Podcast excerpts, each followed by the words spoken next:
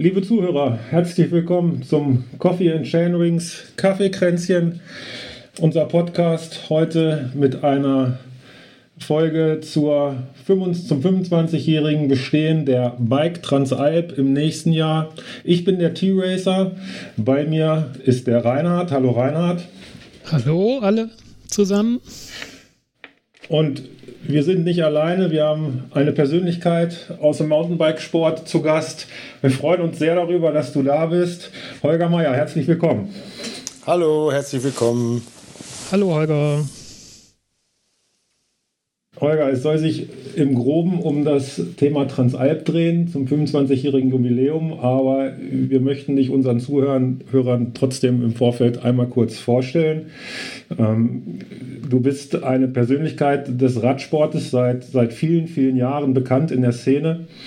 Du äh, bist ursprünglich gebürtig aus Dortmund, hast da äh, Sportwissenschaften studiert, bist dann irgendwann Mountainbike-Profi gewesen, geworden, hast dann äh, äh, dann Cross-Country-Rennen gefahren, warst auch im Ausland, in den USA, in Australien, äh, also in Übersee, äh, bist äh, Journalist, bist Testfahrer vom Bike-Magazin und äh, nebenbei bist du noch Familienvater zweier Kinder und du hast eine Agentur gegründet, die Rasenmäher, zusammen mit deiner Frau Karin.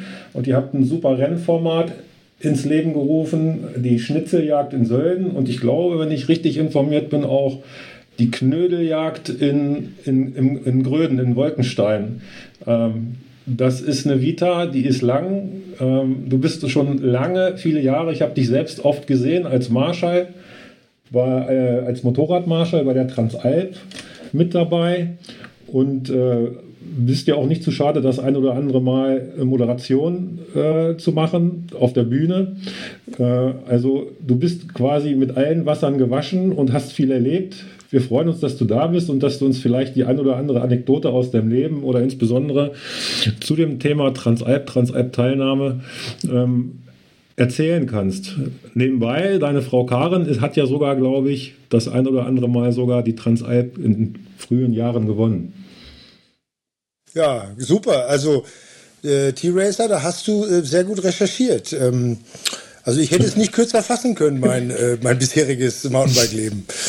Ähm, hast du ganz gut äh, auf den Punkt gebracht und ähm, ja, ich freue mich, dass ich ein bisschen ähm, erzählen kann. Und ich glaube, was auch äh, für die meisten dann tatsächlich am Ende ganz interessant ist, ist halt, ähm, wenn man so ein bisschen den Vergleich sieht von äh, Bike Transalp, wie das, wie das angefangen hat und wie das, wie das Rennformat jetzt ist und ähm, wie sich das so über die, äh, über die 25 Jahre einfach entwickelt hat. Also allein was jetzt, was jetzt Fahrräder angeht, was Mentalität der Leute angeht, was ähm, Teilnehmerzahlen und Strecken angeht. Also das kann man, glaube ich, also da könnte man jetzt mehrere Podcasts, glaube ich, drüber machen, aber mh, wir probieren das genauso kurz und knackig zu machen, ähm, wie du gerade das Intro über mich gemacht hast.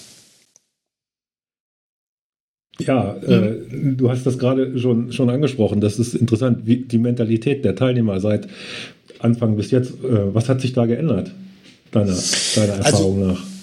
Also im, im Prinzip ist schon der, der Grundgedanke, boah, ja, super, wir müssen irgendwie über die Alpen und äh, wenn es gut läuft, machen wir es äh, sogar schnell oder bleiben in dem, in dem Zeitlimit. Aber ähm, am Anfang war das natürlich ein komplett neues, äh, neues Format, so ein, so ein Etappenrennen über die Alpen. Das hat ja damals der Uli Stanzio ins Leben gerufen. Und, Holger, ähm, darf ich kurz eingreifen? Äh, fragen, ja. bist du von Anfang an dabei? Also wirklich äh, von der ersten Transalp oder seit wann bist du da eingestiegen? Äh, ja, tatsächlich. Bei der, ich war also ähm, bei der ersten Transalp, das müsste dann 98 ja, gewesen genau. sein. Ähm, da habe ich äh, im Vorfeld, äh, also ich war irgendwie mit zum Bike-Testen und da war der Uli Stanzio noch Herausgeber vom Bike-Magazin und dann hat er mir von seiner Idee erzählt, ein Rennen über die Alpen zu veranstalten und dann habe ich gesagt, boah, das hört sich cool an, aber ich bin ja damals noch eher Downhill mäßig unterwegs gewesen und dann habe ich schon von Anfang an gesagt, du, ähm, für mich wäre das nix. Äh, für mich, also mich brauchst du eigentlich nur anrufen, wenn du jemanden mit dem Motorrad brauchst. Da hätte ich Lust zu. Und ähm, dann hat, hat das so ein bisschen gedauert, weil die ursprünglich hatten sie gedacht, sie machen das Rennen so, ähm, Start ist irgendwo in Mittenwald und dann Ziel ist am Gardasee und ähm, jeder kann sich da so überlegen, wie er das am schnellsten bewerkstelligt oder wie viel Schlaf er braucht und ähm, hatten das gar nicht unbedingt als Etappenrennen geplant. Und dann das ist ja hat, interessant. Ja, das ja, ist ja, genau. interessant, dann, weil das ja im Moment gerade wiederkommt, ne? Also durch die Bikepacking-Geschichte. Ja, genau. So, ja, genau. Total. Ja, genau. Und mhm. ähm, das war eben, aber damals war das dann auf, natürlich auch mit so mit so einer Angst behaftet, als wenn du als Veranstalter dann die Leute losschickst und äh, ja, was weiß ich, die sind dann irgendwo im, in Bergnot geraten die, weil einfach ein Schneesturm kommt oder sowas. Und die, das waren so die die die motiviertesten, mhm. haben ihm halt gesagt, ja, ich, ich fahre ganz, ich schlaf gar nicht, ich fahre komplett durch. Und ähm, das ging natürlich nicht und dann haben sie sich das halt so, haben sie das Format so ein bisschen weitergedacht und sind dann letztendlich auf diese Etappenlösung gekommen, was ja auch ein, ein super, äh, super Produkt ist, weil du einfach sieben Tage lang über die, über die Alpen radelst und jeden Tag einen anderes, anderen Etappenort hast und somit auch ein bisschen mehr kennenlernst und, und siehst von dem Ganzen. Gell? Bist du denn von Anfang an als Marschall, als Motorradmarschall dann auch dabei gewesen? Also nee, ja, dann, äh, dann muss ich dann noch ein bisschen ausholen. Pass auf, wenn äh, dann es, es, verging die Zeit und dann war auf einmal ja, äh, es gibt jetzt diese Bike Transalp und dann hat mich der Uli auch angerufen und hat gefragt, du, ähm, ich bräuchte jemanden mit dem Motorrad und kannst du ähm, kannst du da ähm, Schlussfahrer machen? Da habe ich gesagt, ja, du, ähm, also alles, wenn ich da legal mit, dem, mit der Enduro über die Alpen fahren darf, äh, mache ich auch Schlussfahrer. Logo. Ist doch, keine Ahnung, ich wusste ja nicht, was auf mich zukommt. Und dann ist der Uli damals mit, auch mit dem Motorrad noch vorausgefahren. Mm, und ich bin quasi als letzter hinter den, hinter den letzten Teilnehmern gefahren. Und das führt jetzt eigentlich automatisch auch zu dem, zu dem, was ich vorhin angesprochen habe. Da waren halt weißt, da waren halt Holländer dabei, die waren alle komplett im, im orangefarbenen Trikot, Team Oranje und die waren halt die sind noch nie vorher einen Berg hochgefahren und ähm, die mussten halt jetzt irgendwie über die Alpen kommen.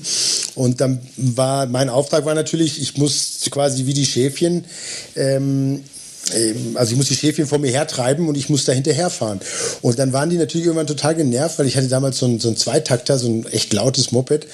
Und oh, ähm, dann habe ich gesagt, ja, du, das kann ich Holger, mir vorstellen. Holger, hier ist doch schöne, schöne Alm. Kannst du da einkehren? Ich, ich kaufe dir einen Apfelstrudel und ein bisschen Cappuccino und dann wartest du einfach, bis wir berg oben sind, oder? Und ich gesagt, ja, geile Sache, machen wir so. Dann bin ich eigentlich immer ähm, schön eingekehrt und äh, habe den Fahrern einfach ihre Ruhe gelassen und bin dann so, weißt du, wenn jetzt einen langen Anstieg hast, 1000 Höhenmeter, dann weißt du ja ungefähr, okay, die brauchen da zweieinhalb Stunden oder sowas oder zwei Stunden, wenn sie langsam sind. Und dann bin ich halt nach anderthalb Stunden, bin ich halt mit dem Motorrad schnell hinterhergefahren und dann, wenn ich es wieder ein hatte, war wieder, war wieder gut.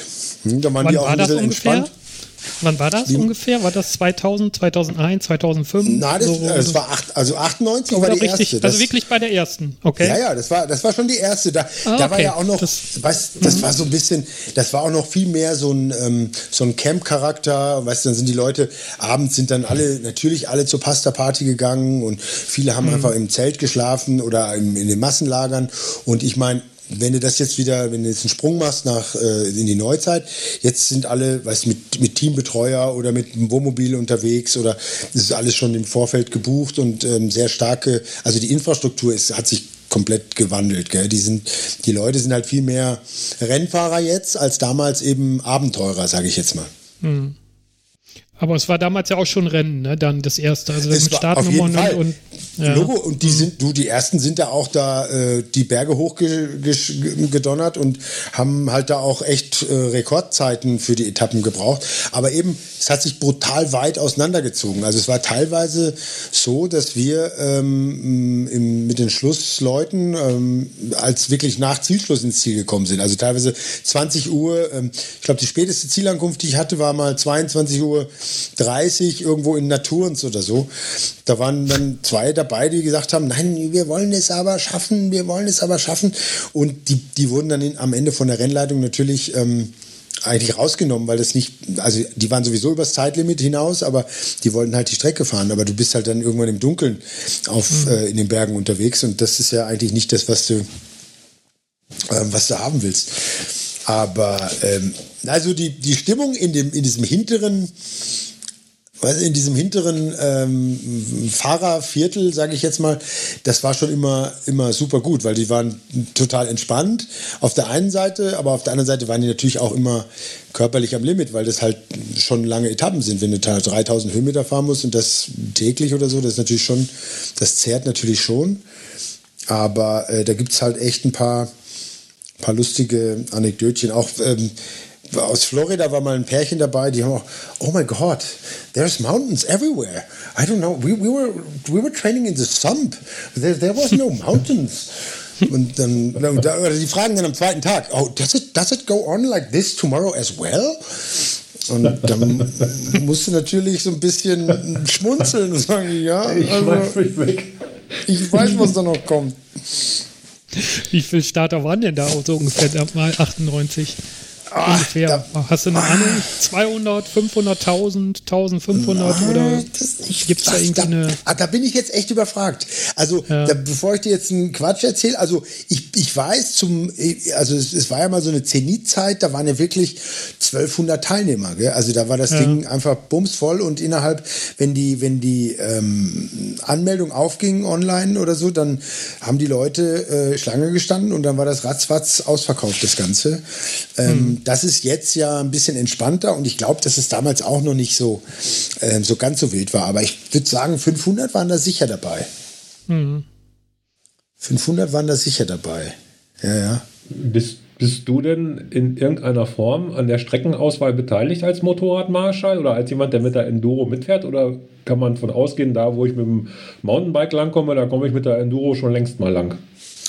Äh, ja, nee, ich bin da, ich bin da nicht dran. Ähm, äh, beteiligt an der Routenplanung. Also Routenplanung ist, glaube ich, immer, äh, gut, das macht jetzt der Marc Schneider, ähm, das hat früher der Uli selber gemacht und ähm, das ist natürlich schon ein bisschen auch immer von den Etappenorten abhängig. Ähm, die sagen dir, okay, da darfst du fahren, da dürft ihr nicht fahren mit 1000 Leuten, da ist ähm, Nationalpark oder da ist Naturschutz oder, also es gibt dann schon auch eben ähm, Strecken, wo die Motorradmarschals eben nicht durchfahren dürfen, ähm, wo man dann einfach ähm, improvisieren muss oder eine Umfahrung ähm, in Kauf nehmen muss. Oder ähm, ein klassischer Übergang über den Alpenhauptkamm ist ja eigentlich äh, über den Schlägeisspeicher vom, vom Zillertal ähm, mhm. hoch über den Schlägeisspeicher und dann runter nach ähm, Richtung Richtung Sterzing kommt man dann raus.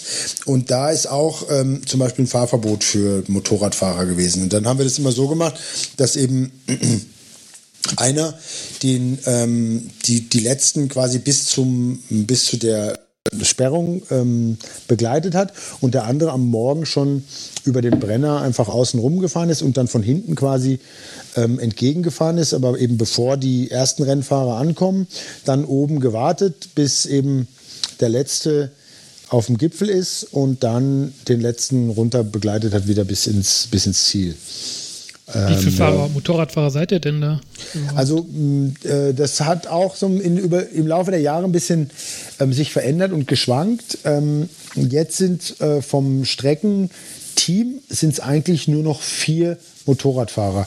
Und zwar äh, habe ich auch meine Position als Schlussfahrer dann irgendwann aufgegeben, mm, war dann eben als Marschall im Feld mal unterwegs und ähm, jetzt bin ich mittlerweile vorneweg, äh, also das Streckenteam ist im Prinzip jetzt zwei Motorradfahrer, die eine Stunde vorm Start losfahren und schauen, ob die Streckenbeschilderung passt, ob alles soweit ausgeschildert ist. Ähm, und dann sind zwei Motorradfahrer, die direkt vor dem Feld oder vor den ersten äh, Piloten fahren müssen. Ähm, das ist einfach auch eine, ein UCI-Reglement, äh, dass die halt einfach einen äh, Motorradfahrer vorweg haben, damit die Strecke frei ist und damit das, ähm, das soll auch eher laut sein. Also die, wir hatten ja auch schon mal überlegt, ob man das vielleicht mit einem Elektromotorrad machen kann. Aber da ist natürlich A das Problem die Reichweite und B ist eben ähm, da auch wiederum das Problem, das Ding ist dann so leise, dass du eigentlich gar nicht dieses warnende, vorausfahrende ähm, Signal gibst und sendest, ne, dass jetzt da eine, eine Rennfahrergruppe kommt. Aber sind doch auch äh, Ärzte immer mit Motorrädern unterwegs. Die ja, sind extra genau. praktisch, ne? Ja, genau, ja, genau. Also dann gibt es eben dazu gibt's noch das Rescue, äh, Rescue Team und da ja. sind, ähm, äh, das ist immer ein, ähm, ein Duett aus äh, Arzt und Sanitäter. Und die fahren ähm, zu zweit mit Motorrädern, also fahren immer in Zweierteams. Und es sind, glaube ich, drei Teams ähm, an der Strecke mit Motorrad unterwegs. Also dann nochmal sechs Motorradfahrer, genau. Mhm. Und ähm, das ist aber auch interessant. Die, ähm, die Jungs waren, also der eine, ich weiß nicht, ob ihr das Foto mal gesehen habt, der, der Nopsi. Ähm, ach nee, das hatte ich mit dem, mit dem ähm, Kirsten vom, vom Verlag mal besprochen. Der äh, Nopsi ist auch einer der wenigen, der auch alle äh, Transalps gefahren ist mit dem Motorrad als Sanitäter. Und der ist aber ein Jahr ist er mal fremdgegangen und hat das Ganze dann mit dem Fahrrad gemacht. Also da ist er nicht im, äh, im Rescue-Team gewesen, sondern hat das als, äh, ja, so als ähm, Herausforderung mit dem Rad gemacht. Und ähm, die armen Kerle, die mussten ja früher, mh, haben die die Ärzte quasi hinten drauf mitgenommen, also auf, ähm, auf dem Motorrad hinten auf dem Sozius und dann haben die noch riesige Rucksäcke, wo die ganze Notfallausrüstung drin ist und äh, damit dann auf irgendwelchen hochalpinen Trails unterwegs sein, war natürlich kein Zuckerschlecken. Also da gab es dann schon auch immer wieder mal Ausfälle im Sanitäterfeld. Hm. Nimmt man sogar nicht also wahr, dass das ich, ich natürlich selber, auch anstrengend ist. ja. Also ja. Sorry. Also ich selber habe äh, da schon Situationen erlebt mit den, gerade, ich glaube, das waren tatsächlich auch die, die Sanitäter, die Ärzte, die zu zweit fahren, wenn die dann auch die Trails runterfahren oder hochfahren müssen, die wir als Mountainbiker fahren und da liegt mal ein Baum quer, die haben richtig, richtig zu ackern, diese schweren Maschinen dann darüber zu kriegen. Ich glaube, das wäre äh, alleine auch teilweise gar nicht machbar. Ja, ja. Ähm, ja. Ne, wenn da, wenn da also, irgendwo ja, genau. un, äh, unverhofft ein Baum quer liegt. Ja, also das ist eben, weil das war ja die, die Ausgangsfrage auch, ähm, wird, also davon wird natürlich ausgegangen, dass du mit dem Motorrad die Sachen auch fahren kannst, die du mit dem Mountainbike fährst. Ähm, das können die meisten äh, auch, weil es alles gute Enduro-Fahrer sind. Aber klar, es gibt natürlich so Passagen, weißt wo dann ja, angesagt ist für die Radfahrer ähm, Schiebepassage. Dann ähm, kann es gut laufen und das ist eine Schiebepassage, die du mit dem Motorrad gut fahren kannst. Aber wenn das jetzt halt super verblocktes alpines Gelände ist, dann ist halt schon, äh, dann wird das schon anstrengend. Und dann bist du natürlich froh, wenn du wirklich zu zweit unterwegs bist und dir gegenseitig helfen kannst, die Maschine jetzt ein, ein, zwei, drei Felsabsätze weiter hoch zu, zu zerren oder zu schieben. Gell? Hast du denn als Motorradfahrer jetzt auch äh, schwere Unfälle gesehen, also von den Radfahrern oder äh, wie wirst du dann dazu oder werdet ihr dann zugerufen? Wie, wie läuft das? Also gibt es da irgendwie so einen mhm. Notfallplan oder macht das die ja, Ärzte also die dann haben, für sich? Ja, ja, ja, ja, also die, das, das, das Rescue-Team, die haben, ähm, die sind sehr, sehr, sehr gut vernetzt. Das macht der ähm, Andi Hamel und der macht das auch schon seit Jahren und ist ja sehr super erfahren und der arbeitet mit, immer mit den lokalen Rettungsdiensten zusammen und ähm, die sind eigentlich die haben eigentlich einen Überblick über die ganze Strecke, auch über den ganzen Streckenverlauf und haben auch immer ähm, alternative Zufahrtswege, um möglichst schnell zur Unfallstelle zu kommen. Also da äh, ist selbst wenn es mal einen schlimmeren Unfall gibt, ist eigentlich sofort Hilfe da und die Leute werden dann eben im, meistens dann äh, mit einem Helikopter rausgeflogen, weil das natürlich am, am schnellsten geht mhm. und der, der Zugriff da am besten ist. Aber die Erstversorgung ist ja auch wichtig und das ist das, was die ähm, Jungs auf jeden Fall gewährleisten können. Mhm. Ist dir, hast du eine persönliche Lieblingsstrecke in all den Jahren?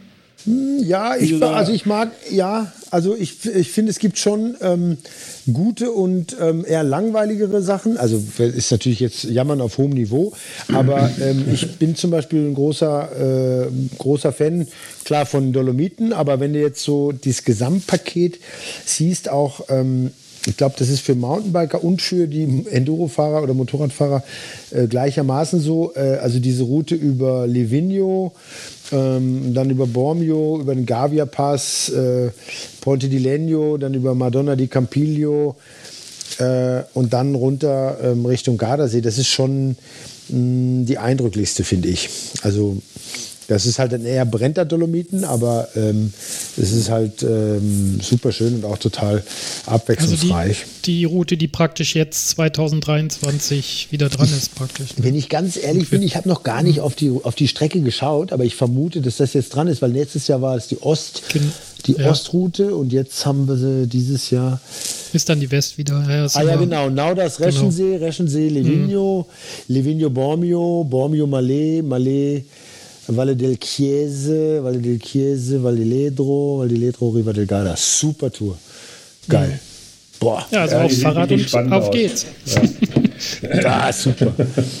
Jetzt, wo ich lese, freue ich mich schon. ja. ja, die ist seit gestern veröffentlicht ne, und das ist äh, genau wie du sagst, die, die Westroute und äh, die ist ein bisschen wilder als die Ostroute, auch von den, von den Trails, die wir da so fahren dürfen als Teilnehmer. Und ja. äh, ja, ich glaube, da kommst du als Enduro-Fahrer, insbesondere dieser lange Trail, ich glaube, das sind 700 Höhenmeter oder was vom Gavia-Pass runter, der muss richtig knackig sein. Ich kenne ihn selbst nicht, aber äh, die Streckenbeschreibung ähm, verheißt äh, äh Großartiges. Ja, bin sehr gespannt. Ja, ja. Also das genau. ist wirklich auch, das ist landschaftlich super und eben, das ist richtig Mountainbiken. Das finde ich auch immer, immer wichtig, ne? wenn du da ähm, jetzt eine Woche unterwegs bist in Alpen und du, ich weißt du, da kommen ja, die kommen ja, die Leute kommen ja wirklich von überall, von Costa Rica, von Amerika, von und ähm, wenn du dann da hinkommst und eigentlich nur auf Radwegen unterwegs bist, dann ist es natürlich nicht so eine so eine Erfahrung wie wenn du ähm, so eine Route wie äh, im nächsten Jahr da geboten bekommst. Gell? Also das wird, das wird sicherlich sensationell. Da fällt mir auch, auf der Route ist uns auch schon mal was Lustiges, naja, also eigentlich schon was Lustiges passiert, weil da ist ein Teilnehmer ist ähm, abgestürzt äh, und zwar am, vom Passo Gallo Richtung, Richtung Livigno und ähm, da ist nicht viel passiert. Ich glaube, das war ein Mädel, die hatte sich die Hand dann irgendwie, ich weiß nicht, nicht mal, ob sie gebrochen war. Jedenfalls wurde die aber auch ins Krankenhaus transportiert und das Fahrrad lag aber noch da, wo es abgestürzt ist. So, und jetzt sind wir ähm, am nächsten Tag, war dann Start in Livigno und dann ging es halt wieder über den ähm, über den Trailerpass wieder in diese, in diese Region, wo man äh, am Vortag auch hergekommen ist.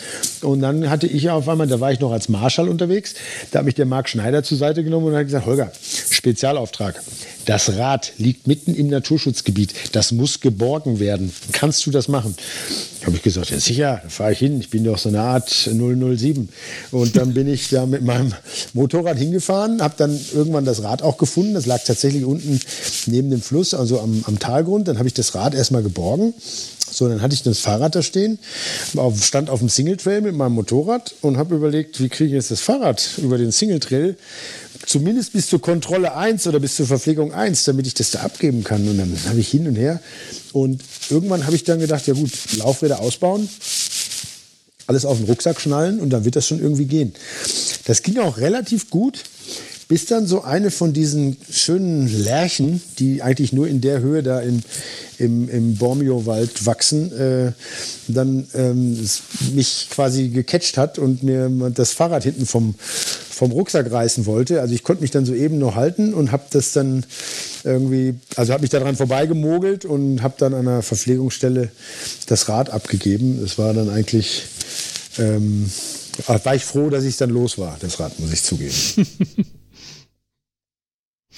Was ist denn dein, äh, so richtig dein, dein, dein, Lieblingsort? Also jetzt nicht deine, die, die Strecke jetzt, sondern wo von diesen Orten, die du, ich meine, du hast ja tausend Orte gesehen in den Alpen. Gibt es irgendwo einen Ort, wo du sagst, wow, da, da bin ich immer wieder gerne oder ist das alles, sind die Alpen überall toll? Also du, das ist ja überall äh, ein bisschen unterschiedlich, aber ich bin jetzt schon ein großer Italien-Fan. Also ähm, ja. Bormio, Bormio ist eine super süße ähm, Altstadt und äh, einfach auch ein, ist auch ein Skigebiet im, im Winter und auch ein gutes, sehr gutes Bike-Revier. Also das ist schon total nett. Auch da mit diesem, äh, da ist auch so ein, dieser alte Dorfplatz, wo dann Zielankunft ist und gibt super nette kleine Restaurants und so. Das ist schon total, total schön. Livigno ist wieder ganz anders. Livigno ist eher so ein, so ein Schmugglerort, der sich so lang, lang durch das Tal zieht und das ist halt schon eher auf Tourismus ausgelegt, aber ist super, mhm. auch super, super nett und sehr, sehr einmalig. Und wenn man eben wieder, weißt du, rübergeht in die, auf die Ostroute, da gibt es natürlich auch ähm, super Regionen, auch so Regionen, auf, in die man normalerweise natürlich nicht ähm, kommt. Und die meisten Leute fahren halt dann irgendwie Brennerautobahn und fahren zum Gardasee, um dort biken zu gehen oder Urlaub zu machen. Aber wenn man dann einfach mal 50 Kilometer nach Osten oder nach Westen vom, von der Autobahn abweicht, dann ist man wieder in einer komplett anderen Landschaft und ähm, eine ganz andere Kultur, die dann da äh, vorherrscht. Das ist schon, schon spannend. Ja. Ja, also Bormio kann ich empfehlen. Ne? Gibt es sehr gutes, ähm, ah, gibt es auch einen guten. Kennt ihr den Braulio? Nee, Nein. was ist das? das ist so ein ähm, Kräuterlikör. Äh, und zwar ist der von einem ähm, Bormiaska äh, Apotheker irgendwann mal entwickelt worden. Also der hat einfach Bergkräuter zusammengesammelt und die Rezeptur ist natürlich nur in der Familie weitergegeben worden. Natürlich. Und, ähm, natürlich. Und mittlerweile gibt es auch Braulio, äh, Braulio Reserva, der wird dann im Barrikfass ausgebaut.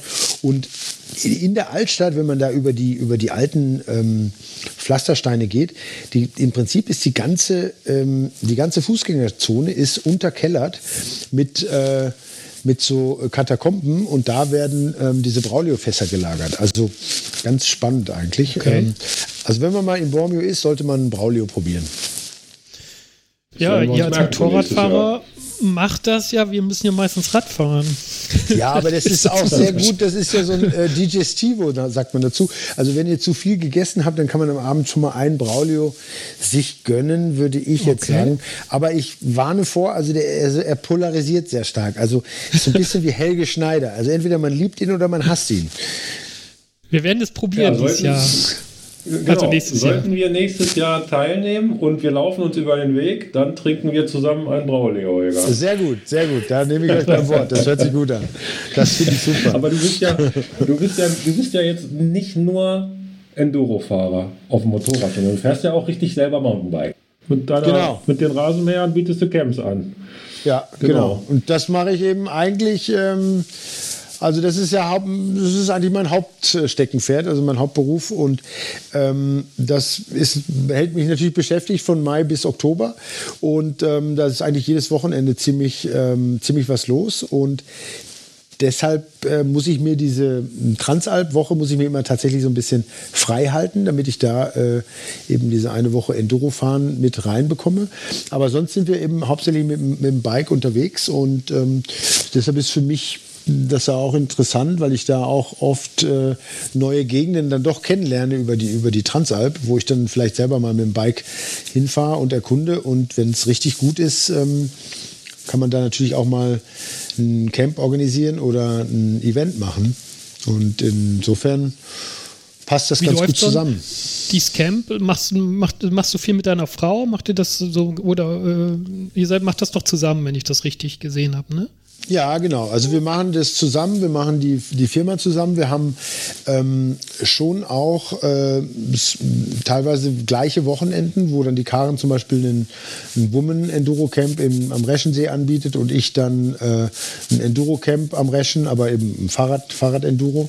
Und ähm, das kommt auch ganz gut an, weil sich dann, dann oft auch ähm, Pärchen zum Beispiel sich anmelden und die Frau fährt bei der Karen und der Mann fährt bei mir im Camp mit.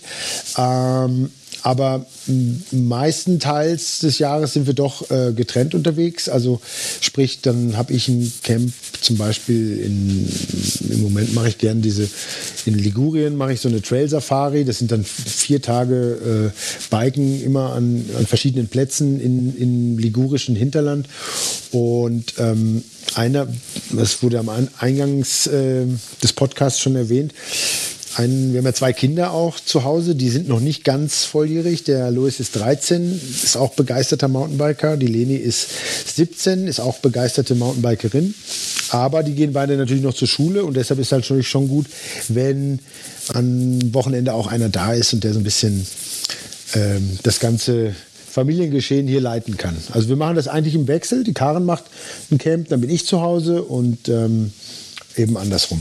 Genau. Jetzt mal äh, Enduro-Camps geht ja mehr Richtung E-Bike oder normal? Was ist da mittlerweile die Ja, also sehr interessante Frage. Ähm, also wenn man der, der Industrie ähm, äh, Glauben schenkt, dann ähm, dürfte ja eigentlich nur noch äh, das E-Bike unterwegs sein. Aber ähm, ist doch erstaunlich. Also wir haben eigentlich, ich, also ich habe jetzt 80 Prozent, würde ich jetzt sagen, sind ähm, Akustikbiker, also Biobiker mhm. oder wie auch immer man das nennt, also normale Mountainbiker. Und ähm, die, äh, wir, haben, wir haben das eigentlich so kategorisiert, dass wir gesagt haben, okay, äh, bei dem Camp kannst du genauso gut auch mit dem E-Bike mitfahren. Und da sind dann jetzt schon immer mal wieder welche dabei, die ein E-Bike haben. Aber im Großen und Ganzen ähm, sind wir immer noch mehr mit den ähm, normalen Bikes unterwegs. Mhm. Mhm. Interessant.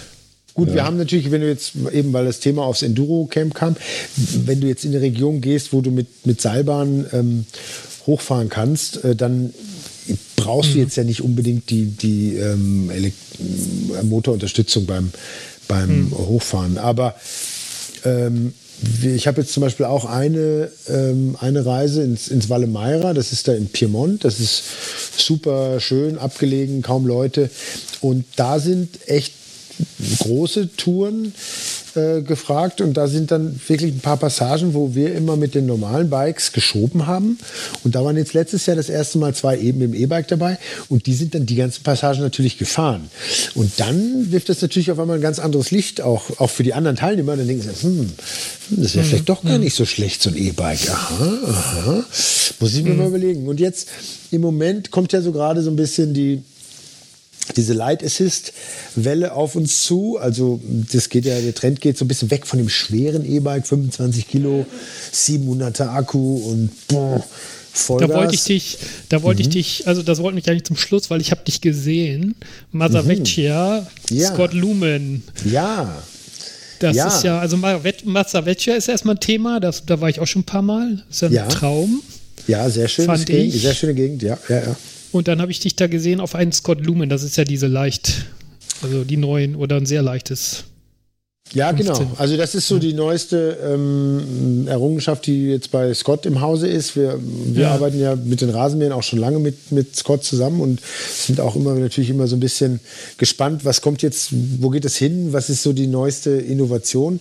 Und das ist jetzt ähm, schon so ein, so ein Wink mit dem Zaunfall in die, in die mhm. richtige Richtung, glaube ich, weil das nimmt natürlich auch den, den letzten E-Bike-Kritikern eigentlich den Wind aus den Segeln, weil das Rad ist leicht, das wiegt 15,5 Kilo und der Motor ist relativ stark, also der hilft dir schon ähm, in Passagen und wenn du in Massavecchia warst, dann weißt mhm. du, wie das Gelände da ist. Das ist eher ja. wie bei uns im Mittelgebirge. Ja. Ne? Du hast immer, immer so kleine genau. Schnapper, 200 Höhenmeter, 300 Höhenmeter und da ist genau an diesen Rampen ist es dann super, wenn du ein bisschen Support hast, aber mhm. eben wenn es runtergeht, dann dann ist es eigentlich, also du hast da jetzt auch nicht so dieses Gefühl, okay, jetzt ist der Motor unterstützt nicht mehr und ich trete jetzt gegen, gegen eine Wand, sondern das ist eigentlich ein fließender Übergang, weil das bei dem niedrigen Gewicht von dem Rad gar nicht mehr auffällt. Du kannst du einfach weiter pedalieren und das fühlt sich eigentlich an wie ein normales Bike.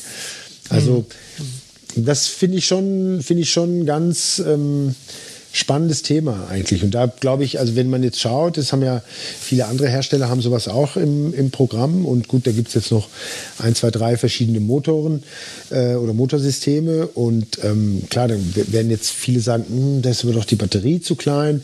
Aber dann gibt es doch wieder einen Range, ähm, Range Extender, den kannst du quasi in den, in den Wasserflaschenhalter ähm, hm. stecken und dann hast du nochmal 160 Watt mehr. Also ähm, ja, das ist schon, also heißes weil, Thema.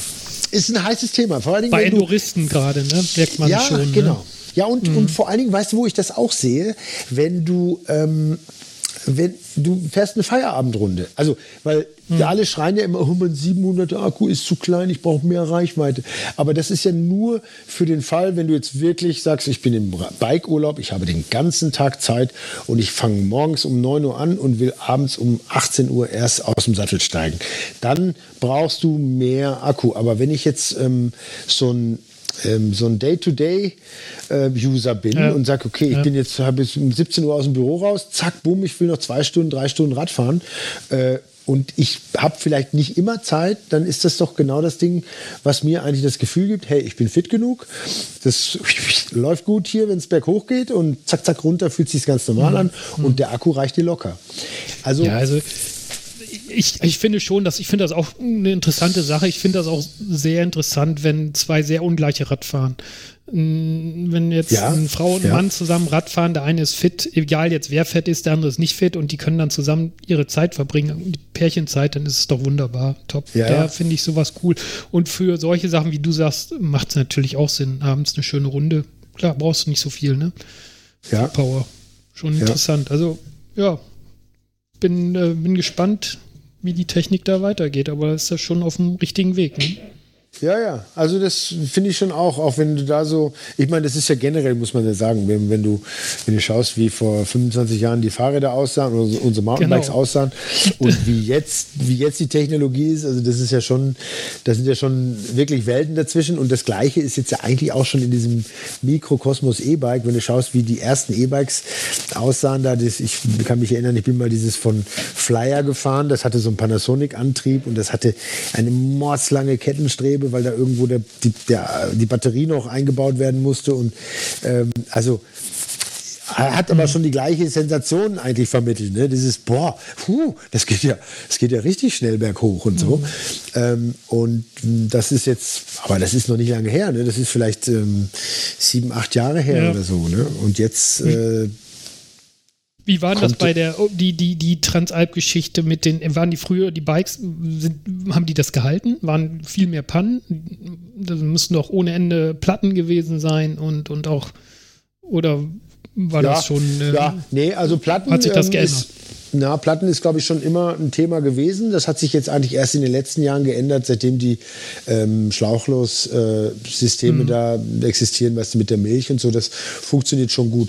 Aber so im Großen und Ganzen war natürlich, ähm, ist bei, bei so einem Rennen nicht dieser, äh, so, ich sage jetzt mal, so ein eklatanter Technologievorsprung zu sehen, weil die sind früher mit Hardtail gefahren und die wollen ja, die, heute mhm. wollen sie sich meistens auch noch mit Hardtail quälen. Ne? Mhm. Ähm, mhm. aber wenn du jetzt heute auf einen Fully zurückgreifst, äh, ist, steht das eigentlich einem, einem Hardtail in Sachen Komfort und Fahrkönnen ja nicht, nichts mehr ähm, nach. Und auch gewichtstechnisch ist das ja, ähm, sind das, naja gut, vielleicht ein, zwei Kilo oder was, ich weiß es nicht. Mhm. Aber wenn du jetzt so ein ganz leichtes Spark zum Beispiel nimmst, das wäre jetzt mein Rad für so eine, für so eine Transalp, ähm, da kannst du beim Hochfahren auch den, äh, den Dämpfer einfach sperren und beim Runterfahren hast du einfach äh, ein volles, ähm, volle Federung und einfach vollen Komfort. Und es ist ja auch eine erhöhtes, äh, erhöhte Fahrsicherheit und du bist eigentlich relaxter, wenn du runtergefahren bist, weil ja. du nicht ne, die so erschöpft bist wie mit dem Hardtail, da musst du dich halt festhalten und, also wir haben, und Sattel hoch. Wir haben ja mehrere, und, oh. mehrere Transalp gefahren. T-Race auch. T-Racer, willst du eine Transalp mit dem Hardtail fahren? Also ich nicht. ich nicht. Ich überlege also jedes Jahr aufs Neue und mach's dann aber doch nicht. Ja, aber ja, das ist und das ist auch eine weise Entscheidung, würde ich sagen. Aber eben bei den ersten Ausgaben von der Transalp, da, da stand die Entscheidung eigentlich gar nicht zur Debatte, weil das waren dann mal eben, also entweder fährst mit einem 15 Kilo Fully oder mhm. du fährst halt mit einem 7 Kilo Hardtail und das ist halt das Doppelte gewesen. Und dann hast du dir natürlich gesagt, nee, du, äh, pf, wenn ich so lange im Sattel bin, dann fahre ich lieber mit dem leichten Rad. Gell? Mhm. Ja. Und die Karin, wenn die gewonnen hat, dann hast du die den Berg hochgeschoben. Mit Motorrad. Ja, ne? Also, ja, also das war ja gut, wenn jetzt die Karin, die ist natürlich, ähm, die war ja bei der ersten eben auch mit dabei, mit ihrer äh, Freundin Tina Stör. Und die Tina und die Karin, die waren, die haben so immer zusammen in München ähm, Rad gefahren und dann hatten die, die, äh, die Karin kennt ja auch einen Uli gut und der Uli hat gesagt, das, das wäre was für dich, Karin, das wäre was für dich. Und die Karin war gleich Feuer und Flamme und hat die Tina dann ähm, mitgenommen und dann haben die sich angemeldet. Und dann habe ich gesagt, ja gut, jetzt äh, muss ich auf jeden Fall mit dabei sein, weil ähm, ich kann das ja mit dem Motorrad so ein bisschen äh, beobachten und begleiten und das wird ja, das wird ja sicher lustig. Du, und dann haben die das auch in dem ersten Jahr, haben die die Damenwertung ähm, ganz klar für sich für sich entschieden. Und da war das aber auch alles noch eben viel mehr Orientierung. Und die Leute haben immer wieder mal gestanden und dann auf das Roadbook geschaut und dann, äh, warte mal, geht's hier links oder rechts? Oh, scheiße. Und das ist ja, das ist ja heute überhaupt nicht mehr. Ne? Die fahren halt einfach nur noch stumpf nach den Pfeilen. Und ähm, jetzt muss ich noch, da muss ich noch weiter ausholen. Und zwar in dem ersten Jahr war das dann auch so, der, der Uli hat dann gesagt, Holger, du machst dann Schlussfahrer und wenn du ins Ziel kommst, dann fahren wir noch mal los und dann schildern wir für den nächsten Tag noch die nächste Etappe aus. Und dann sind wir immer, sind wir nach, nach Zielankunft sind wir dann noch losgefahren und haben dann noch ähm, die Strecke weiter ausgeschildert und haben die aber nie ganz ausgeschildert, sondern aber nur bis zu einem bestimmten Punkt. Der Uli hatte das alles im Blick. Und am nächsten Tag ist er dann quasi wieder vorausgefahren, hatte dann, konnte dann kontrollieren, ob die Schilder passen und hat dann quasi noch die Zielankunft ähm, ausschildern müssen. Und das hat auch meistens gut geklappt. Und in einem Jahr bin ich da aber auch mal mit ihm vorne gewesen, kann ich mich noch genau erinnern. Und da hat er gerade so grüne Pfeile auf den Boden gesprayt mit so einer Spraydose. Und ich habe irgendwo ein Schild aufgemacht. Und dann waren aber die Verfolger, die waren schneller als er war. Das war hier, ähm, wie hießen die, Bo Petersen und ähm, äh, Ostergaard. Mhm. Die haben damals ähm, geführt und auch gewonnen. Und dann äh, standen die auf einmal hinter uns. Und äh, der Uli hat gesagt, Holger, fahr du vor, da lang. Und dann bin ich einfach diese Straße runter und ich hatte keine Ahnung, ob wir, ob wir jetzt richtig sind. Und es war jetzt, es musste irgendwann, sollte Zielankunft sein, aber wir konnten jetzt nur hoffen, dass quasi vom Ziel aus müssen, schildern die ja auch immer aus, ne? Bis, also quasi in den Orten schildern dann die, die vom, vom Zielteam, schildern aus, so dass das, äh, dass die Leute geleitet werden zur Zielankunft. Und ich bin halt einfach in diesen in diesen Straßenverkehr rein und die beiden Rennfahrer hinter mir und immer nur gerufen von hinten, wo lang, wo lang, wo geht's lang? Und ich so, ja, ja, wir sind noch richtig. Und ich habe keine Ahnung gehabt, ob wir richtig sind. Und irgendwann habe ich dann tatsächlich wieder Schilder gesehen und habe gedacht, oh Gott sei Dank, schnell rein. und dann waren wir im Ziel und ähm, ja, ist alles gut gegangen. Aber war ein bisschen knapp. Also die sind meistens schneller als äh, der errechnete Schnitt. Hm. Das ist ja heute auch noch so. Also die sind meistens sind die schneller unterwegs, die Rennfahrer. Ja, das trifft für uns nicht zu. das, das, das, mag ich sehr, ähm, dass ihr so eine realistische Einschätzung habt, T-Racer. ja, gut, wir haben ja nun auch schon ein paar Teilnahmen hinter uns und ja, irgendwo im Mittelfeld, ne? Ist immer okay. Da hat man noch ein bisschen Spaß und kann auch noch mal ein bisschen den Kopf hochheben, um die Natur anzugucken, ja, die, genau. die ja durchaus sehenswert ist. Auch wenn man sie äh, schon häufig durchfahren hat, äh, ich mache auch gerne Urlaub da in, der, in den Gegenden, äh, ist trotzdem immer wieder sehenswert. Ne? Ja. Also äh, liebe Transalp-Teilnehmer, nicht nur durch die Gegend hetzen, sondern zwischendurch bei allem Enthusiasmus und aller Ernsthaftigkeit auch den Spaß nicht vergessen ne? und mal den Kopf heben. Also ganz wichtig. Ja, und genau. einfach auch mal in so einer schönen Almhütte ruhig einen Espresso nehmen oder einen Apfelstrudel essen. Äh, tut manchmal, mehr, also tut, äh, wirkt Wunder, glaube ich, weil ähm, sonst ist ja die ganze Zeit nur diese äh, ja, Powergels und Verpflegungstrunks, die, die, es da, die es da gibt. Und ich glaube, manchmal ist es ganz gut, wenn man einfach so ein bisschen in die Kultur eintaucht. Aber klar, wenn ich jetzt, ist natürlich schon wichtig, ob ich jetzt Platz 199 oder Platz 200 werde. Ne? Ich ja, ist schon wichtig. Verstehe ich, auch, verstehe ich auch. Also ich kann alle, ich kann alle verstehen. Ich kann alle verstehen. Ja, ja. Äh, aber du fährst selber auch Fahrrad, du bist aber dich juckt es überhaupt nicht, da mal mitzumachen, ne? Oder auch mal nee. nur zu schnuppern, so eine Etappe nee. oder so? Nein, nee, nee, überhaupt nee, nicht, überhaupt nicht. Ich hatte ja. also, habe ich ja auch schon gemacht. Ähm, wir durften in, von Cortina aus durften wir zum Beispiel nicht mit den Motorrädern fahren und dann war ich als Schlussfahrer, hatte mich dann damals der Heini Albrecht gefragt, du fahr du doch mit dem Fahrrad einfach, das ist doch kein Problem. Ich so, ja okay, super, mache ich. Ich hatte mein Bike dabei, dann bin ich die mit den ganz langsamen da hochgefahren über die Fahneshütte und ach, das war super schön. schön und schön. dann sind wir dann runtergekommen Richtung Cortina und dann war ähm, war auf einmal, also dann hat diese, dieses letzte Pärchen hat dann gesagt, ja, Holger, du, wir geben hier auf, also wir steigen hier aus. Und dann habe ich mich so ein bisschen umgeschaut und habe dann gemerkt, naja gut, das nächste Pärchen, äh, die sind wahrscheinlich eine Stunde vor mir. Und da, okay. ich, mein Auftrag war ja Schlussfahrer machen. Also habe ich dann probiert, da wieder dran zu fahren, aber das war natürlich keine Chance. Und ähm, nee, mir ist das zu viel zu viel Auer und zu wenig lecker. So, das wäre jetzt meine ja. Aussage. Mhm. Es, es, gibt auf eurer Seite, es steht ein schönes Zitat. Ich möchte das mal hier kurz anbringen und äh, dich dann fragen, was es denn in Wirklichkeit bedeutet. Äh, äh, es gibt keine Höhenmeter, nur Holgermeter. Right on. kannst, du, kannst, du, uns erklären, was Holgermeter sind? ja, ich, ich habe so, ähm, also das, ich habe so, also meine Kinder würden das wahrscheinlich bestätigen. Man hat ja dann irgendwann so ähm, Höhenmeter, die man auch vergisst, wenn man jetzt äh, eine Tourenbeschreibung macht oder den Leuten sagt, du, ähm, jetzt nur noch zwei Kurven, dann sind wir oben. Ähm, und meistens sind dann, also wenn ich dann sage, du, das sind 400 Höhenmeter, dann sind wir oben, dann können wir einen super Trail runterfahren. Meistens sind das dann doch doch ähm, 600 Höhenmeter und dann ist mal dieser Begriff entstanden, äh, das sind doch wieder Holgermeter, 400 Holgermeter, ja, ja, das wissen wir schon. Das ist dann so wie Meilen und Kilometer. Irgendwie passt das nie so ganz zusammen. Das ist interessant. Ja, das, sehr, so so habe ich so habe ich es mit meinen Kindern versaut, das Fahrradfahren. Ich hatte dann, dann Schon, auch mal meine, meine Höhenmeter und die waren auch immer völlig falsch, also viel zu wenig. Und irgendwann wollten die dann nicht mehr mitfahren. So ist ja, das genau. bei mir dann gekommen.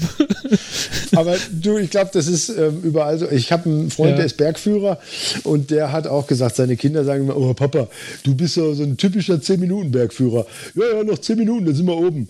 Äh, das stimmt doch. Schön.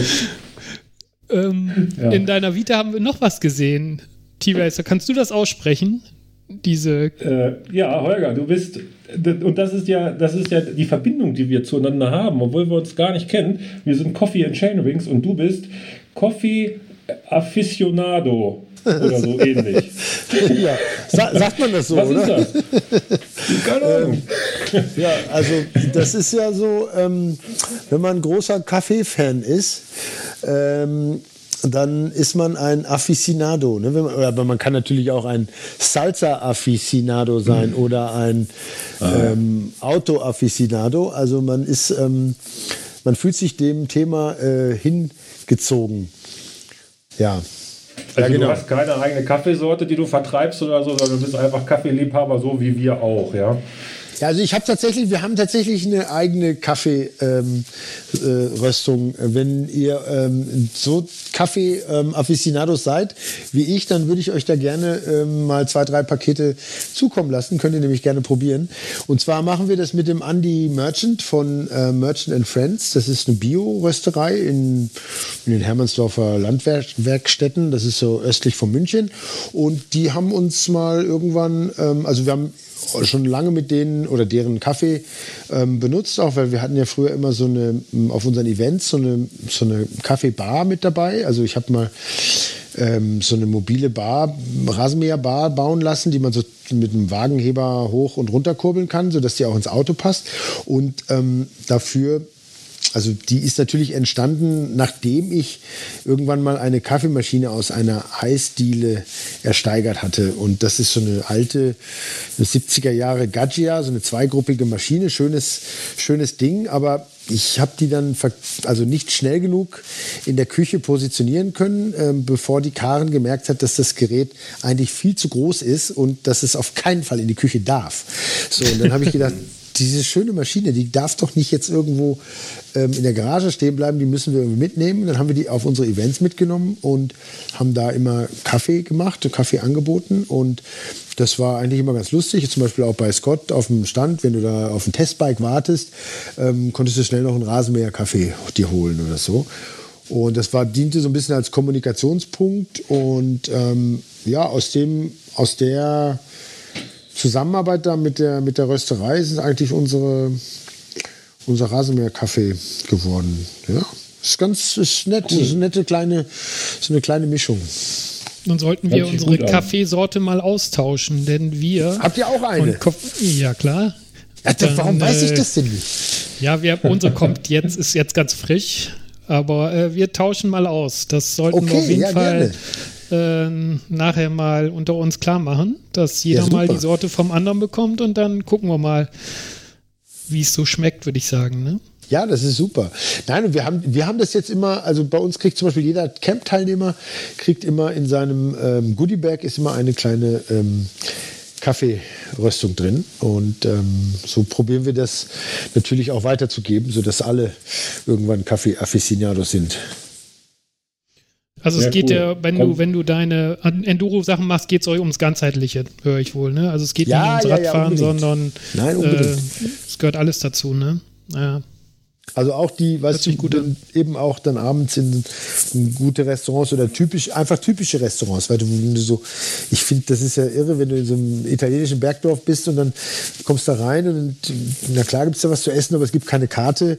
Die lesen dir dann vor, was sie heute haben und dann sagst du, ja, in der Reihenfolge, super, nehmen wir. Und das finde ich schon, ähm, ist so ähm, eben hm. dieser, das Eintauchen in die, in die Kultur und nicht nur nicht nur die Trails nutzen, sondern eben auch so ein bisschen das ganzheitliche Leben. Das finde ich schon wichtig. Ähm, als ich eben deine Vita so ein bisschen vorgestellt habe, Holger, ja. habe ich eine Sache nicht erzählt. Da müssen wir jetzt drüber sprechen. Ho, ho, ho. Bislang war das wirklich super. Das war ein ganz tolles Gespräch, aber jetzt wird es ernst. Du bist ja, unter anderem, ja, ja, äh, der Reinhard. äh, du bist auch Buchautor. Ja. Nebenbei. Und hast diverse Bücher rausgebracht. Unter ja. anderem äh, auch einen Mountainbike-Führer. Und in diesem Zusammenhang, was sagt dir der Reitweg des Herzogs Ludwig Salvator im Tramontana-Gebirge auf Mallorca bei Port Soyer? Sagt dir das etwas? Kannst du da was Holla. mit anfangen? Holla die Waldfee. Also, das äh, ist nee, die Geschichte. Da, da, bin ich jetzt gespannt, ja. wie, du da, ja. wie du das jetzt zusammenklöppelst. Also, das, also der Reinhard, der hat da ein Erlebnis gehabt auf, die, auf, an, auf diesem Pfad mit seiner Meine Frau. Frau. Das soll er dir selber erzählen. Ja. ja. erzähl mal, erzähl mal. Also wir hatten, äh, das ist schon ewig her, da gab es halt äh, noch keine Navis, oder es war Anfang, Anfang der Navis, wo man so Bücher kaufen konnte, wo dann so CDs mit drin waren, wo man sich die ja. Touren runterladen konnte. Ich glaube, ja, die Zeit war das. Und da hatten wir ein Buch gekauft, das Buch hatten wir gekauft, da war ein Holger Meier auf der ersten Seite. Lächelnd, strahlend. Ah, ja, aber, ja, ich weiß genau, welches Buch das ist. Ja? Ja, okay, ich weiß, welches gut. Buch das ist. Und das da hat ein, ein das ja. hat aber, hab, aber ich nichts mit zu tun, habe ich nicht geschrieben. Hat ah. ein deutscher, ein deutscher Guide auf Mallorca geschrieben. Und ich weiß ums Verrecken nicht, warum ich auf dem Titel gelandet bin. Aber ich weiß genau, welches Buch das ist.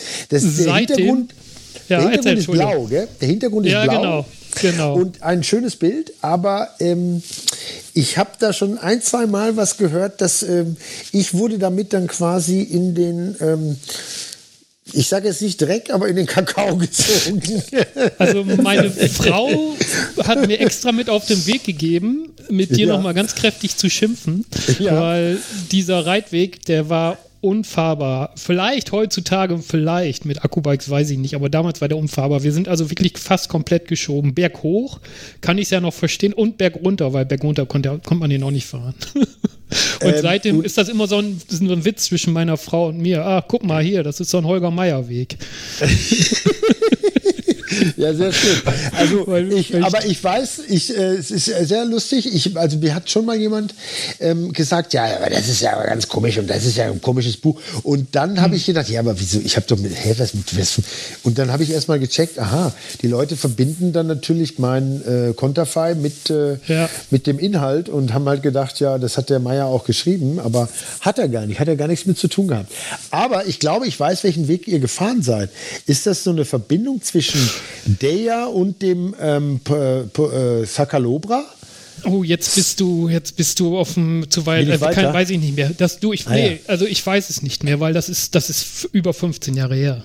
Ah, also ja, okay. ich kriege den Weg nicht mehr zusammen. Ich ja, weiß nur, dass, dass der extrem war, ja.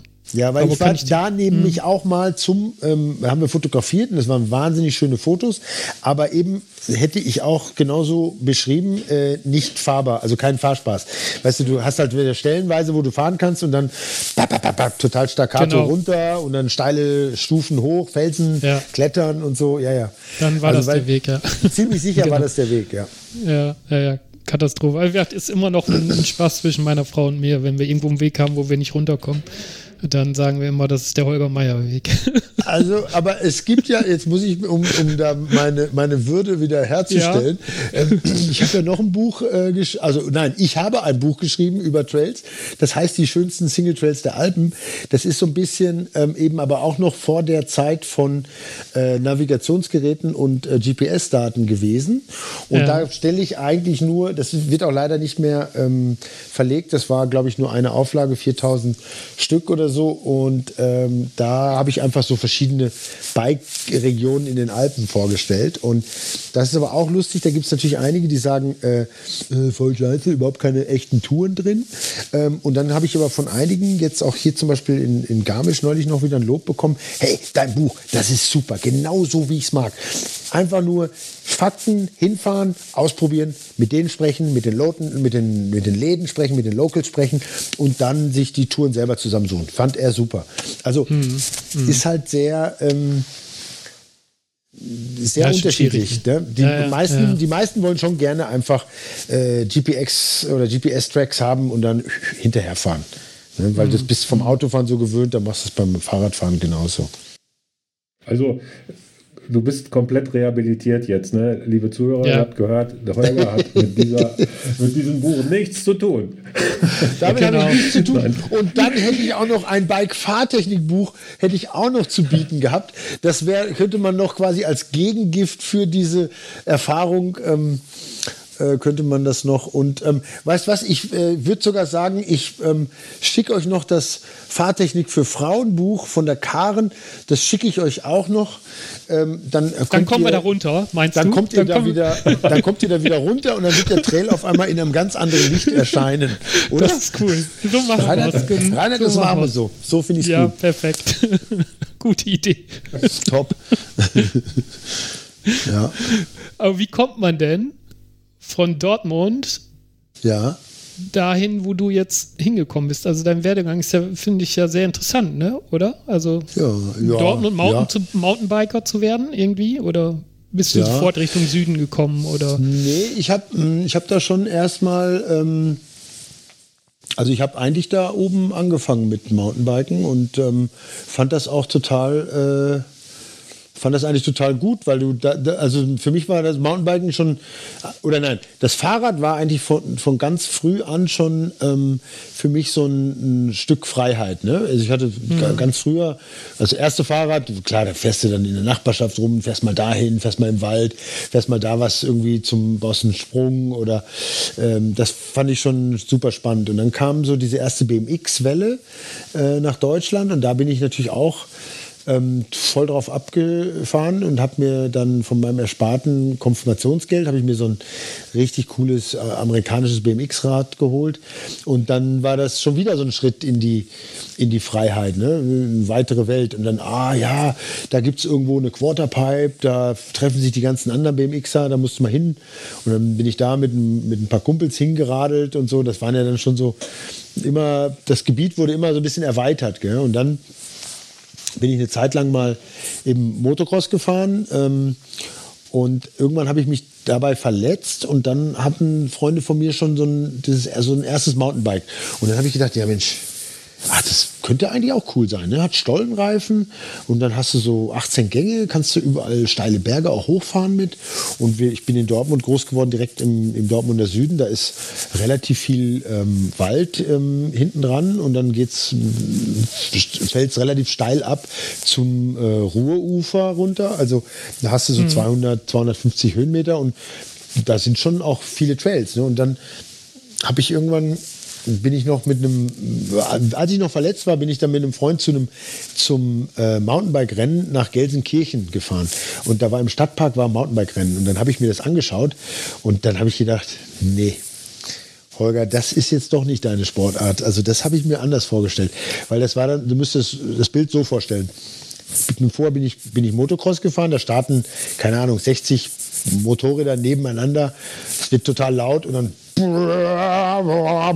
dann ist voll Action die ganze Zeit. So, und jetzt komme ich mhm. da zu diesem Mountainbike-Rennen nach Gelsenkirchen und das ist irgendwie so ein, so ein feucht nasser äh, Stadtwald und dann stehe ich an einem Streckenrand und dann kommt einer vorbei und So, zehn Minuten Pause, kommt wieder einer vorbei. Und dann habe ich gedacht, nee, also das ist ja jetzt echt nicht, das ist einfach langweilig. Ich weiß gar nicht, was die daran finden. Und irgendwie habe ich mich dann trotzdem dafür entschieden, so ein, so ein Bike. Ich hatte mein erstes Mountainbike war dann Kettler Alurad. Das ähm, kennen die meisten ja, die machen gute Tischtennisplatten und so Hollywood-Schaukeln. Aber die haben auch mal eine Zeit lang Mountainbikes gebaut. Und ähm, damit bin ich dann so bei uns in der, in der Bittermark hier in den, ähm, im lokalen Wald unterwegs gewesen. Da war auf einmal wieder dieses, dieser Moment von Freiheit. Ne? Ich, kann, ich kann selber bestimmen, wann ich fahre, wohin ich fahre, wie weit ich fahre und wann ich zurückkomme. Und das fand ich eigentlich geil. Das war, auch, das war geiler als, beim, als das Motorradfahren. Motorradfahren war immer so, äh, da musst du genau zu dem bestimmten Zeitslot musst du dann bei, dem, bei der Strecke sein, dann darfst du da trainieren. An den anderen Tagen ist gesperrt oder ist zu und dann musst du noch tanken, dann musst du noch schrauben, dann musst du noch dies, das, das. Und irgendwie war das mit dem Mountainbike dann doch cooler. Und dann habe ich mein erstes Rennen gefahren in Hildesheim im Norden. Das war ein Parallelslalom oh, bergauf. Mhm. Parallelslalom bergauf und dann oben Wendepunkt und dann wieder runter den Berg. Und dann, also Berg, Hildesheim halt. Ne? Mhm. Und ähm, da bin ich Zweiter geworden und das ist, war irgendwie, das war super. Habe ich gleich so einen Pokal gewonnen und irgendwelche Reifen und so. Und dann habe ich gedacht, ja Mensch, das ist ja eigentlich viel besser als beim Motorradfahren da. Und dann habe ich eigentlich direkt angefangen, ähm, mich dafür mehr zu interessieren und auch äh, mehr Rennen zu fahren. Genau. Und dann bin ich da irgendwie so reingerutscht. Also muss man jetzt schon sagen, ich bin da irgendwie auch an einem, an einem guten, ähm, an einem, an so einem Startpunkt von der Sportart, bin ich da irgendwie reingeschlittert und habe mich dann da aber auch ähm, irgendwie festgebissen, weil mich das einfach äh, fasziniert hat, das ganze, das mhm. ganze Thema. Und dann bin ich da im ersten Jahr, bin ich irgendwie da gab es mal eine, so eine inoffizielle Weltmeisterschaft in Spa in Belgien. Und da, da bin ich mitgefahren. Das war auch äh, ein, ein, super Rennen. Also da gab es dann schon überall so, so kleine Rennen. Da bin ich in Münster mal ein Rennen gefahren, das hieß die Hölle des Nordens. Und also die hatten eigentlich schon, das hatte alles schon so ein bisschen Kultcharakter. Und dann, ah, dann kam ja irgendwann da wurde das vom BDR so ein bisschen übernommen und dann wurde das alles so erstmal ein bisschen spaßfrei und komisch und da war ich dann gar nicht mehr so, so, so richtig Fan davon. Und das war aber alles noch Cross-Country, sage ich jetzt mal, ne? weil es gab da damals nur ein, ein Downhill-Rennen, das war eben Kaprun.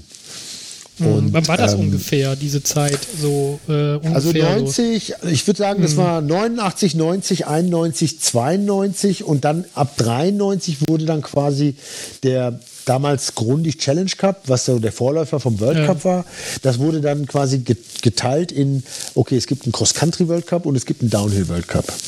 Und mhm. damit war dann eigentlich auch klar, okay, ähm, also für mich war klar, ich will eigentlich Downhill fahren und ich will nicht, ich will nicht äh, beides machen, sondern da musste man sich dann irgendwann mal entscheiden. Ich meine, in den Jahren sind natürlich schon noch die Großen, jetzt hier John Tomek, der ist Cross-Country-Weltmeister und Downhill-Weltmeister geworden oder so. Ne? Also mhm. das war damals schon noch gang und gäbe, dass du eigentlich auch quasi mit einem Rad beide Disziplinen fahren konntest. Und dann mhm brach ja irgendwann diese ganze technische, technologische Entwicklung äh, über den Mountainbikesport hin. Weißt, dann kam auf einmal Scheibenbremsen, Klickpedale, ähm, ja, was kam noch? Federgabel. Äh, und dann, dann wurde das, das ging ja dann relativ, relativ schnell, dass sich das dann auch so ein bisschen auseinander ähm, dividiert hat von Cross Country zu Downhill zu Dual Slalom. Und da gab es dann schon viele, viele mhm. Facetten auf einmal in dem, in dem Sport. Und dann bist du ja irgendwie zum Bike-Magazin gekommen, oder?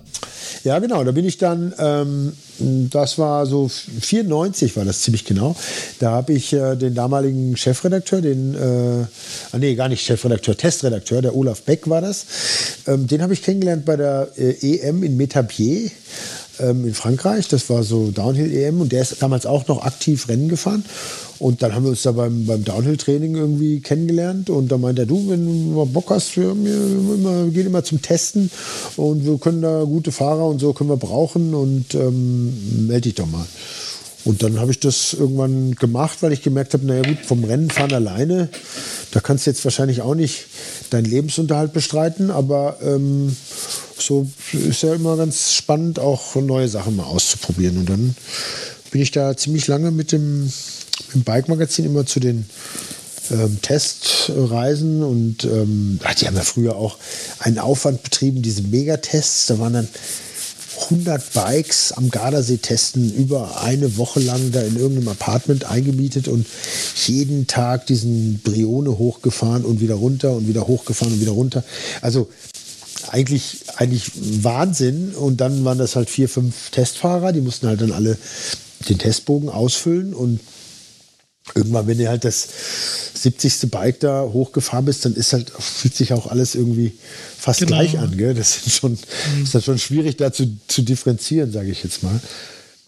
Aber ich habe eigentlich mit, mit dem Verlag oder mit der, mit der Redaktion immer noch einen ganz guten Draht und bin aber jetzt eigentlich eher mit dem EMTB-Magazin so ähm, zum Testen unterwegs. Also, weil da ist eigentlich ähm, auch im Moment, finde ich, mehr, mehr Innovation und mhm. das ist für mich natürlich spannend, da so mitzukriegen, okay, wo geht, wo geht der Trend hin, was passiert. Hm, so wie Light Assist, da war schon, schon vor, zwei, vor zwei Jahren war da in, in dem Magazin schon die Rede davon. Ne? Und jetzt kommen die Firmen mhm. erst langsam damit. Und äh, ist es denn, ich meine, irgendwann ist so ein Bike-Testen ja auch keine Vergnügen mehr, dann ist es ja auch Arbeit, oder? Wenn man ja, aber jetzt muss man, also ich finde, ich finde ja, wenn du, also bei uns ist ja sowieso so, du, du musst ja auf der einen Seite sehen, wir hm, haben die, die Camps, die wir organisieren, da machen wir noch mhm. ähm, relativ viele Sachen für unsere Partner und Sponsoren, eben zum Beispiel wie diese äh, Pressepräsentation bei, für Scott in Massavecchia mit dem, mit dem neuen Lumen und mhm. ähm, dann ab und zu mal mit dem EMTB zum Testen. Ähm, also es ist dann schon es hat alles mit dem Mountainbikesport zu tun, aber es ist dann schon ähm, abwechslungsreich und ähm, eigentlich, klar, es ist am Ende ist es ist alles zusammen dann ein Job, aber ich finde es ist ein saugeiler Job. Also ich bin da schon sehr dankbar dafür, dass ich das ähm, so lange schon machen darf, kann und äh, immer noch ähm, in, dem, in dem Bereich einfach unterwegs sein kann. Also, mhm. weil es ist ja auch nicht selbstverständlich. Man, wir haben ja auch, ich habe auch viele Leute kommen und gehen sehen in der Mountainbike-Branche und ähm, klar, die einen sagen, du, ja, ich habe Schnauze voll, ich habe keinen Bock mehr, das ist mir alles zu, keine Ahnung. Aber ich, es gibt ja auch so viele Branchen, wo ich ab und zu mal reingeschnuppert habe, wo ich dann denke, um Gottes Willen, da möchte ich nicht arbeiten müssen. Mhm. Weißt, bei uns ist das alles locker, man kennt sich, du musst jetzt dann nicht jeden Tag mit dem Anzug rumlaufen. Das ist doch alles, äh, und es ist ein super Thema.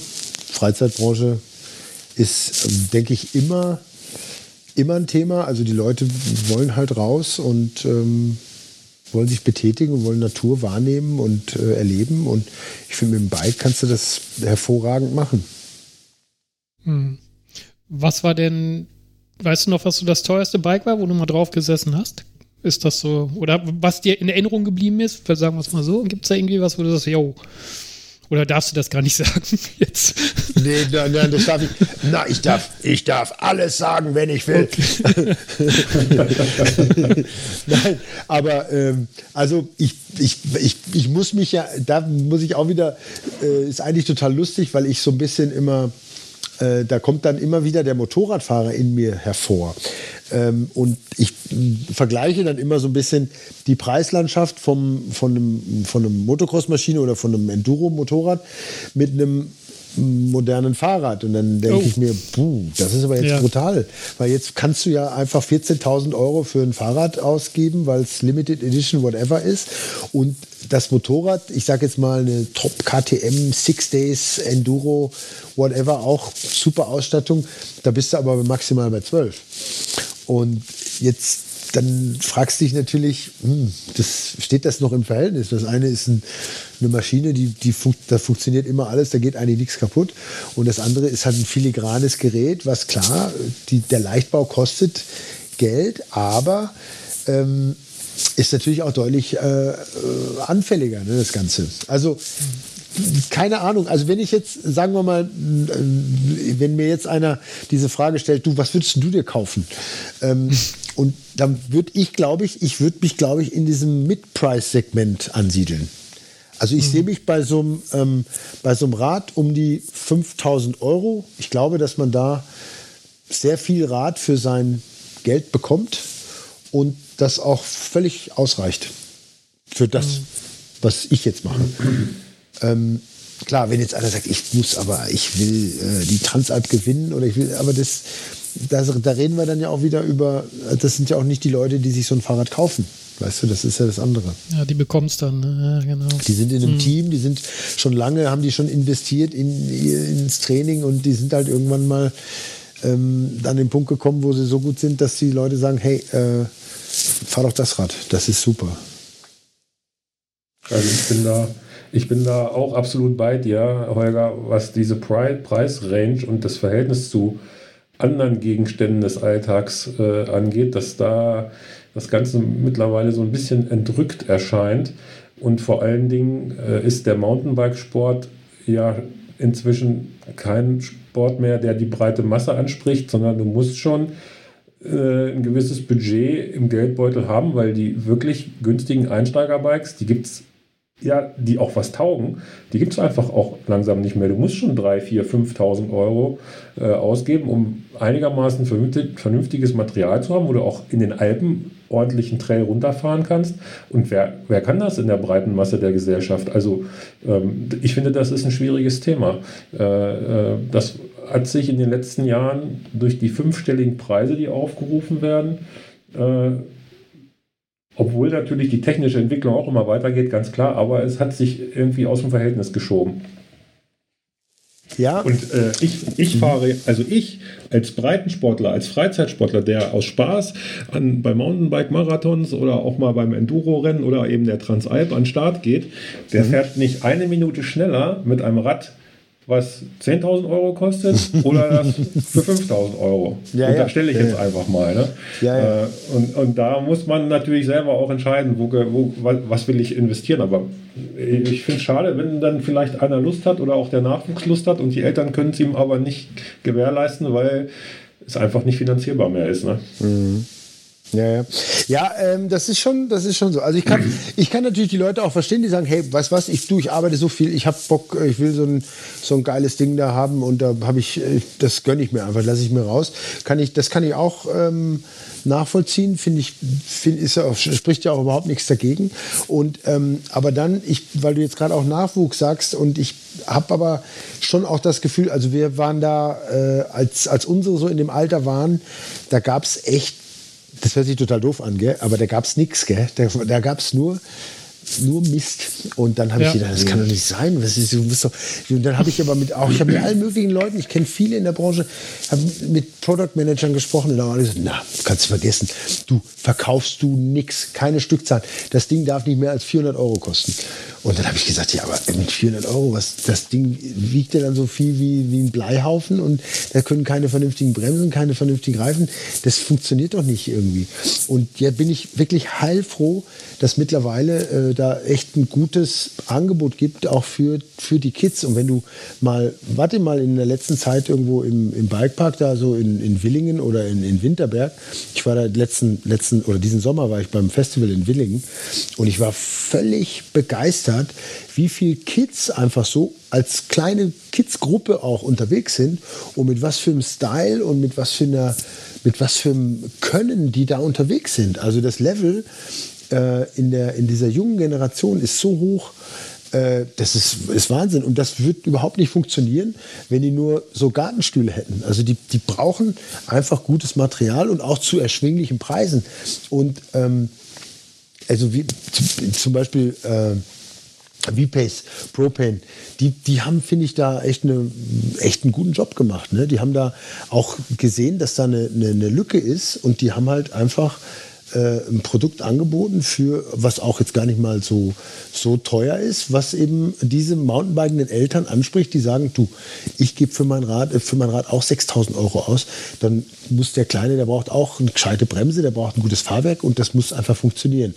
Und über dieses Bewusstsein sind jetzt ja auch die großen Hersteller alle hergekommen und haben gesagt, ja klar, machen wir auch eins. Hier von Commensal gibt es eins, von Scott gibt es was Gutes, von Track gibt es was. Also haben alle irgendwie, sind sie so ein bisschen wach geworden. Und aha, siehe da, auf einmal geht es doch ähm, auch nicht nur für 400 Euro, sondern auch für knapp 2000 Euro oder 1500 Euro oder sowas. Weißt du, das ist halt eine, eine Price Range. Klar, das ist schon jetzt auch wenn, wenn ich das meiner Mutter sage, Mama, der, der, Junge braucht ein Rad für 2000 Euro, dann sagt die, Das spinnst du.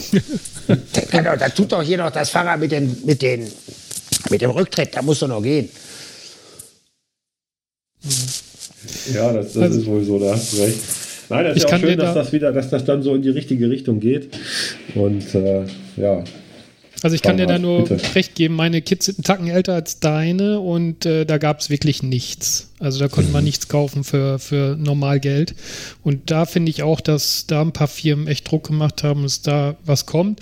Und auch, äh, man sieht auch wirklich, äh, auch hier bei uns in der Ecke, so Enduro-Gruppen, 20-Jährige, die halt sich treffen und hier Radfahren viel. Ne? Das ist schon so. Ja. Also das passt, aber ähm, ich finde für die äh, Racer, gerade für die Racer oder wenn ein vernünftiges Enduro-Rad haben wird, finde ich schon sehr teuer. Ne? Mhm. Aber gut. Ja.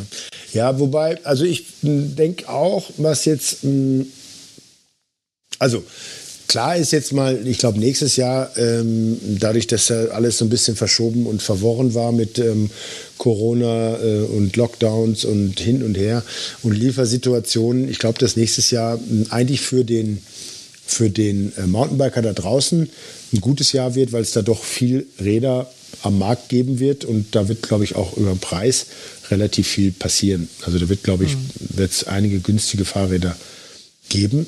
Ähm, aber was zum Beispiel auch bei dem, bei dem Kinderthema, weil da ist ja so oft die Argumentation, Mensch, äh, da weg, die wachsen doch da so schnell raus.